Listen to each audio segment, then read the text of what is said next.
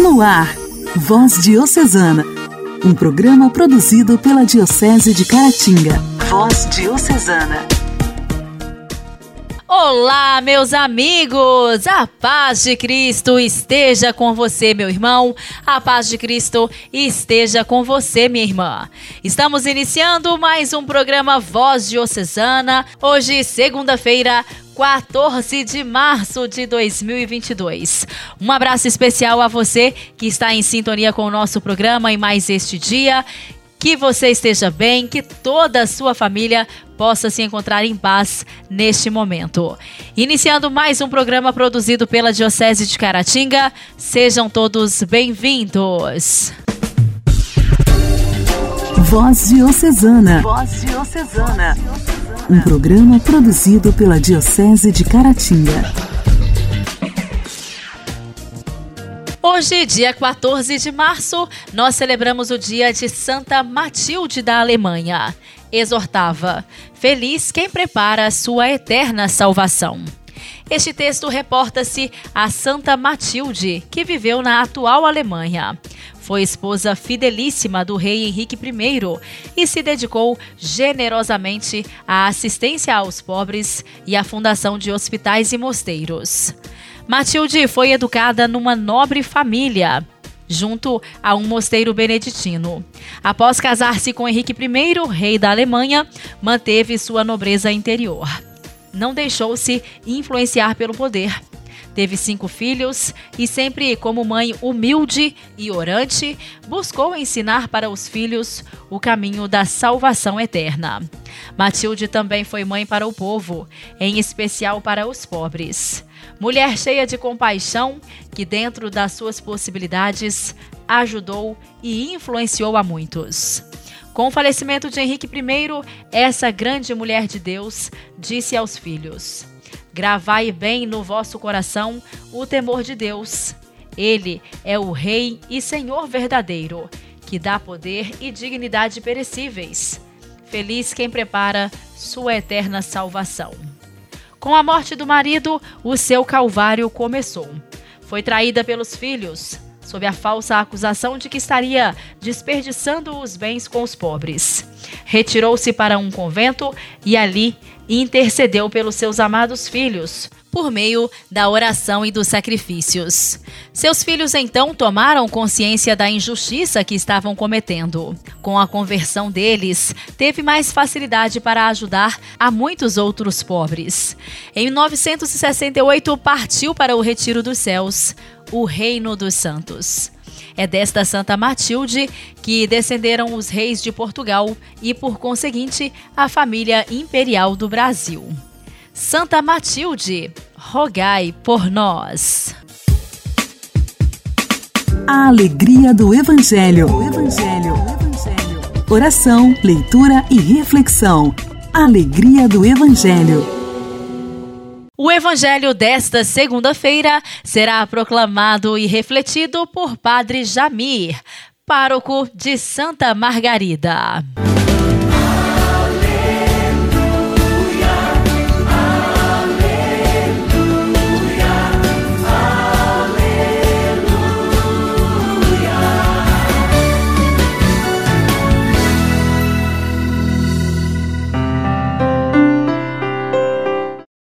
O Senhor esteja convosco, Ele está no meio de nós.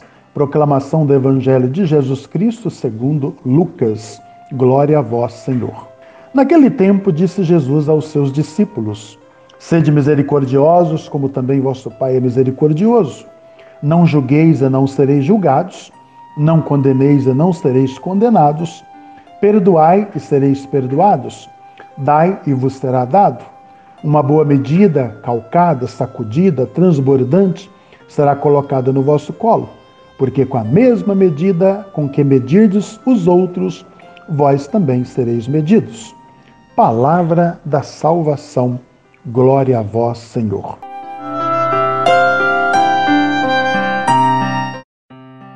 Meu irmão e minha irmã, celebrávamos ontem, no segundo domingo da quaresma, o a transfiguração do Senhor, nos convidando a fazer desse tempo quaresmal a transfiguração do nosso coração. E estes versículos que nós acabamos de ouvir são muito importantes porque eles retratam exatamente o coração do ensinamento de Jesus, mostram como que Deus age abençoando as ações das pessoas, mas que a sua misericórdia nos ultrapassa. É, o homem ele é convidado a ser imagem de Deus, compreendendo que essa busca transforma a sua própria vida e é o que dá sentido à sua vida, é o que o faz feliz. Então, o primeiro pedido de Jesus é sermos misericordiosos.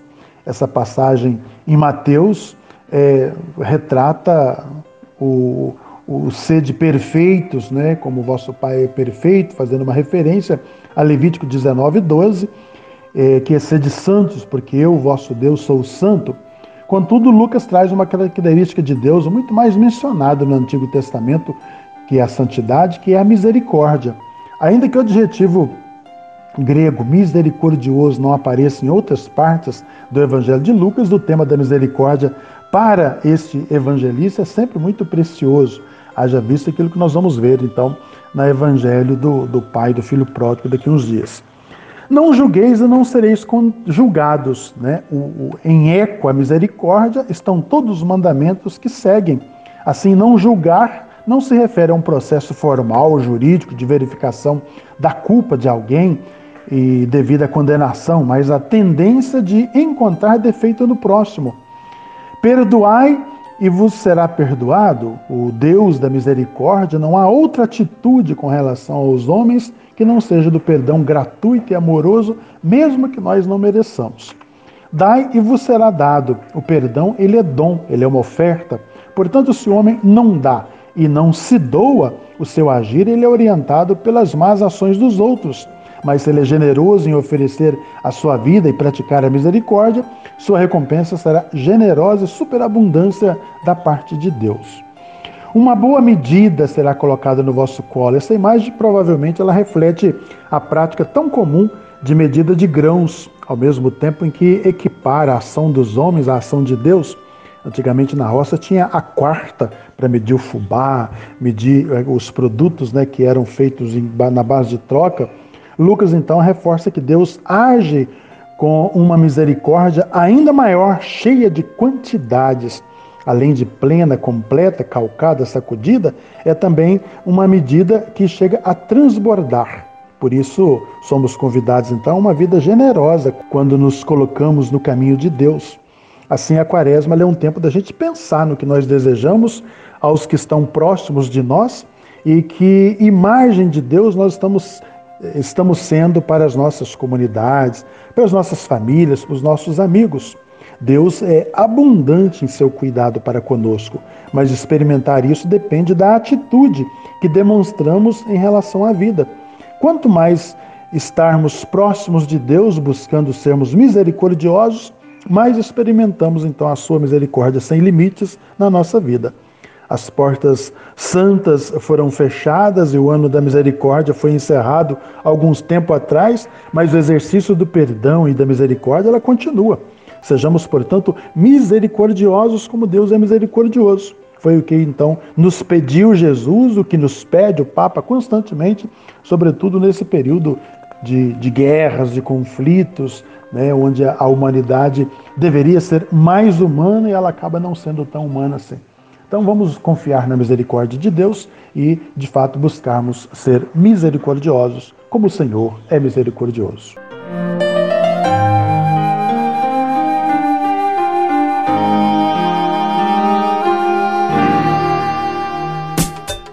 Diálogo Cristão. Temas atuais à luz da fé. Diálogo Cristão. O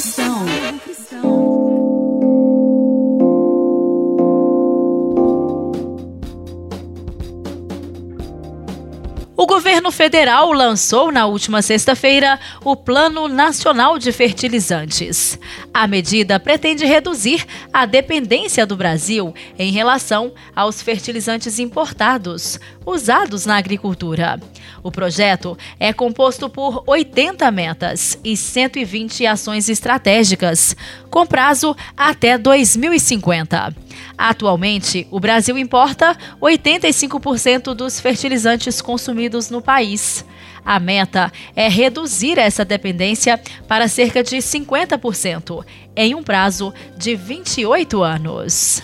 Com a guerra entre a Rússia e a Ucrânia, cresceu a preocupação do governo com o abastecimento do insumo para o agronegócio, uma vez que a Rússia e a Bielorrússia, aliada da Rússia, são responsáveis por 43% das importações de fertilizantes do Brasil. Mas o presidente Jair Bolsonaro afirmou que o plano já estava em construção desde fevereiro do ano passado. E nós sabendo desses problemas, a solução foi amadurecendo, um pouco tardia, mas foi amadurecendo. Essa questão, a 10 mil quilômetros de distância, foi, obviamente, o último ato. E nós, aqui no Brasil, como poucos países do mundo têm, temos tudo que nós precisamos para nós e para o mundo. Entre as ações previstas no plano está a transferência de recursos para a Embrapa, empresa brasileira de pesquisa agropecuária, para desenvolver pesquisas e tecnologias com o objetivo de aumentar a produção e racionalizar o consumo desses produtos. O plano também cria o Conselho Nacional de Fertilizantes e Nutrição de Plantas para gerir as ações da política ao longo do tempo. A ministra da Agricultura, Tereza Cristina, argumentou que o plano não busca a autossuficiência na produção de fertilizantes, mas sim garantir o suprimento do insumo para o agronegócio brasileiro. Teremos nossa dependência externa bastante reduzida. Repito, não estamos visando a autossuficiência. Entendemos que o mundo manterá seus fluxos comerciais em ambiente de livre mercado, ministro Paulo Guedes. Entretanto, precisamos garantir o suprimento para a nossa mais importante atividade econômica. Entre as metas do Plano Nacional de Fertilizantes estão previstas ainda mudanças tributárias e o fortalecimento dos financiamentos na área por meio do BNDES, o Banco Público de Desenvolvimento do país, como destacou o ministro da Economia, Paulo Guedes. No plano, temos diretrizes sim para eliminar, remover todos esses impostos que impeçam esse aprofundamento da cadeia.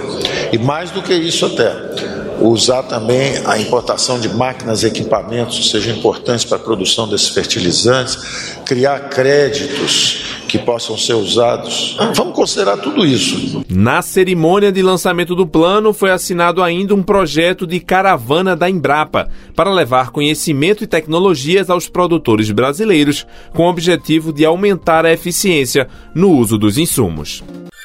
Igreja, Igreja em Ação. Formação, CNBB, notícias, Vaticano, diocese, não paróquia, a minha Igreja fé. em Ação.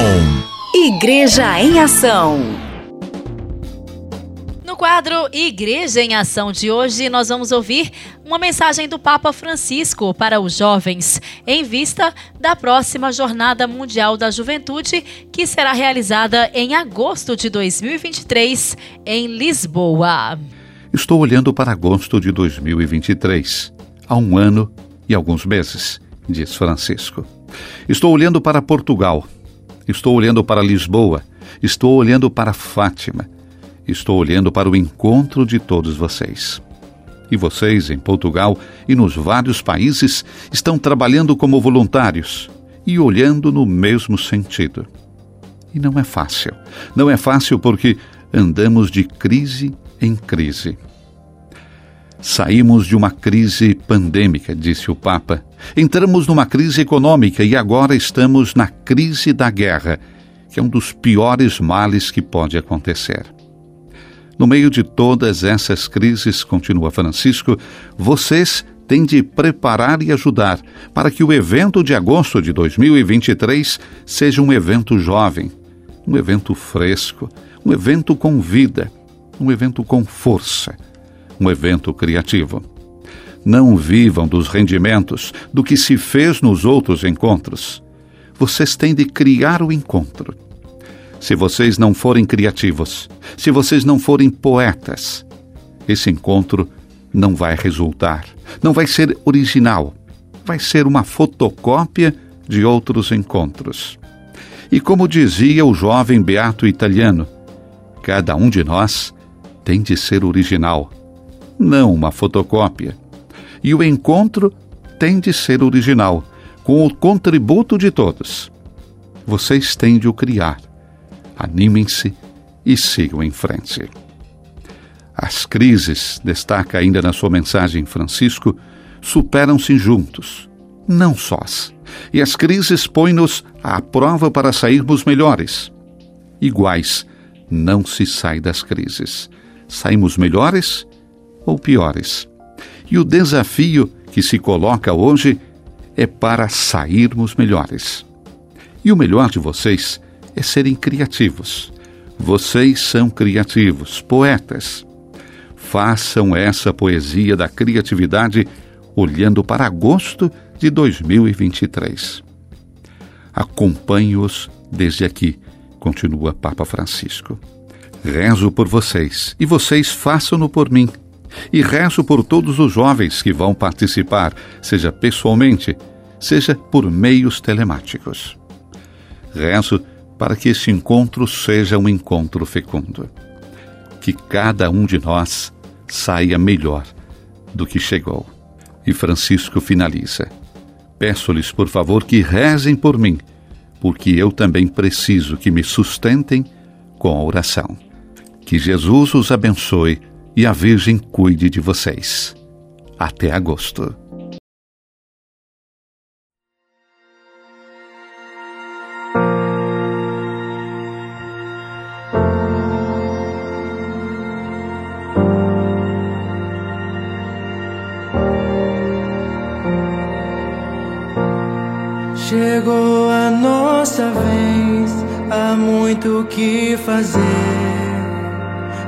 Escolha está em nossas mãos. De firmes prosseguir, nosso dever cumprir.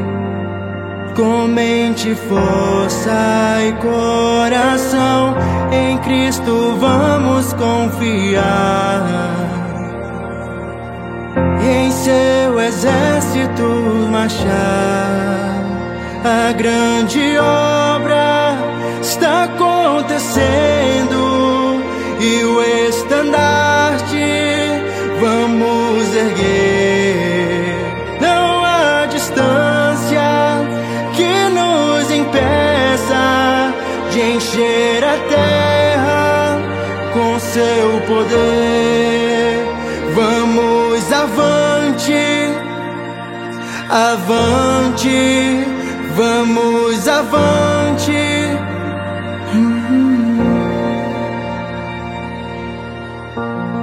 Se o céu escurecer e não der pra enxergar, a meta é não desanimar.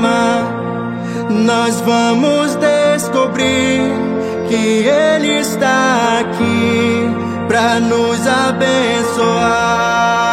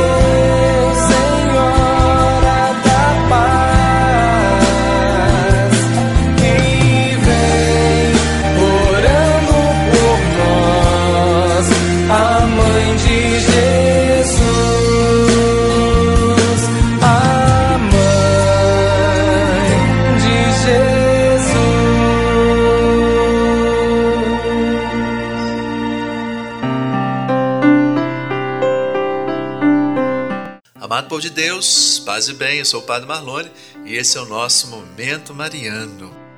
Momento Mariano. Mariano. Muitas pinturas clássicas de Maria e do menino Jesus retratam momentos tranquilos de terna afeição entre mãe e filho. Maria olha amorosamente o seu filho, que lhe retribui né, amorosamente o olhar. E como são lindos né, esses quadros. Uma das razões por que essas pinturas têm um encanto tão duradouro é que elas exploram o nosso desejo universal de afeto. Não basta sermos amados fisicamente, precisamos também ser amados emocionalmente. Precisamos sentir que somos amados. Nem mesmo Jesus e Maria estavam acima dessa necessidade fundamental. Mas o que fazer para satisfazer essa necessidade? Uma das leis universais e aparentemente contraditórias da criação é que para receber temos de dar. De fato, a lei é diretamente recíproca. Nós recebemos aquilo que damos. E esse princípio faz parte de nossa sabedoria coletiva, na forma do provérbio: colhemos aquilo que semeamos. Portanto, meu irmão e minha irmã, se você está procurando amor e afeto em sua vida, comece a amar os outros. Se você quer ser estimado, comece também a estimar os outros. Se você quer ser valorizado, comece a valorizar os outros. É simples assim. Uma oração atribuída a São Francisco expressa de forma muito clara essa verdade, pois é dando que se recebe, é perdoando que se é perdoado e é morrendo que se vive para a vida eterna.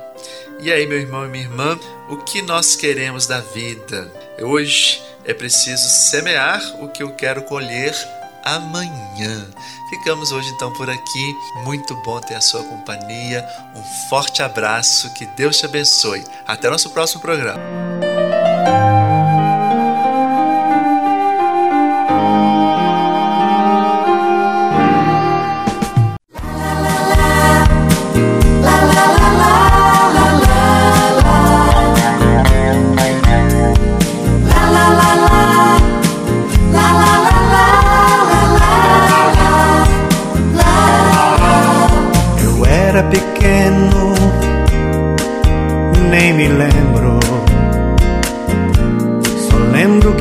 Noite ao pé da cama.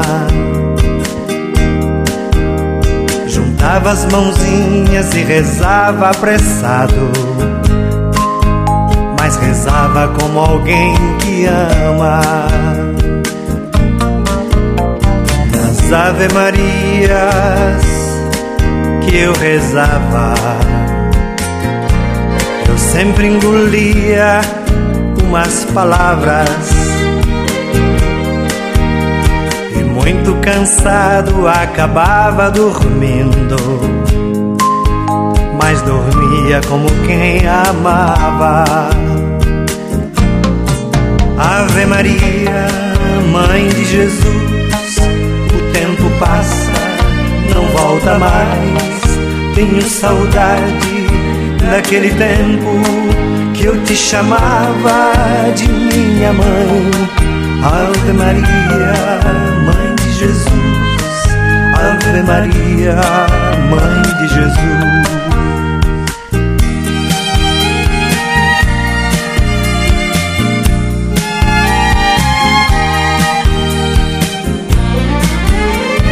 Depois fui crescendo, eu me lembro, fui esquecendo nossa amizade Chegava lá em casa chateado e cansado. De rezar não tinha nem vontade.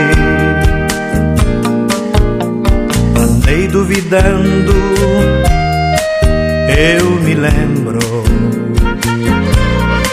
coisas mais puras que me ensinaram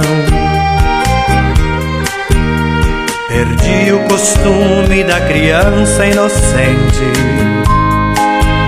Minhas mãos quase não se ajuntavam. Ave Maria, Mãe de Jesus, o tempo passa, não volta mais. Tenho saudade da daquele tempo que eu te chamava de minha mãe. Ave Maria, Mãe de Jesus. Ave Maria,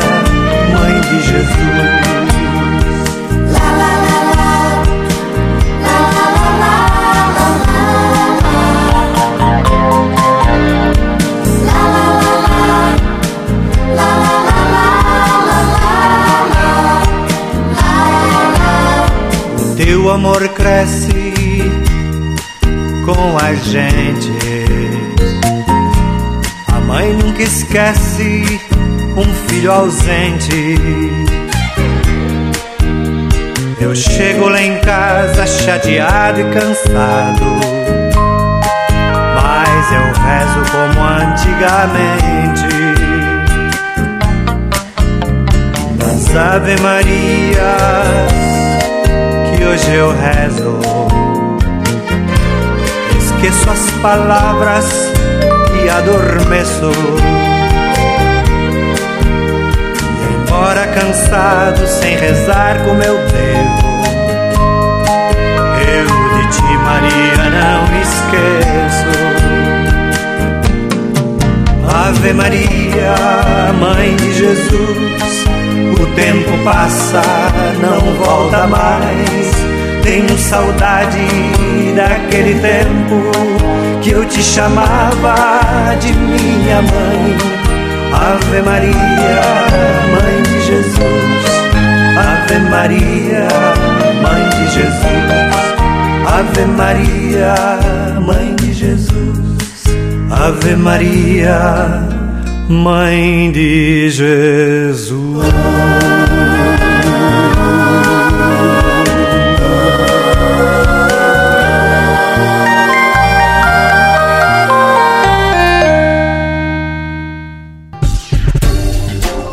Voz Diocesana. Voz Diocesana. Um programa produzido pela Diocese de Caratinga. Caros amigos, o programa desta segunda-feira está terminando. Deixo aqui um abraço especial a cada um de vocês que estiveram sintonizados. A semana está só começando. Se Deus quiser, amanhã estaremos de volta. Eu conto, claro, com a sua audiência. Um forte abraço, uma excelente semana. Você ouviu Voz Diocesana, um programa da Diocese de Caratinga. Voz Diocesana.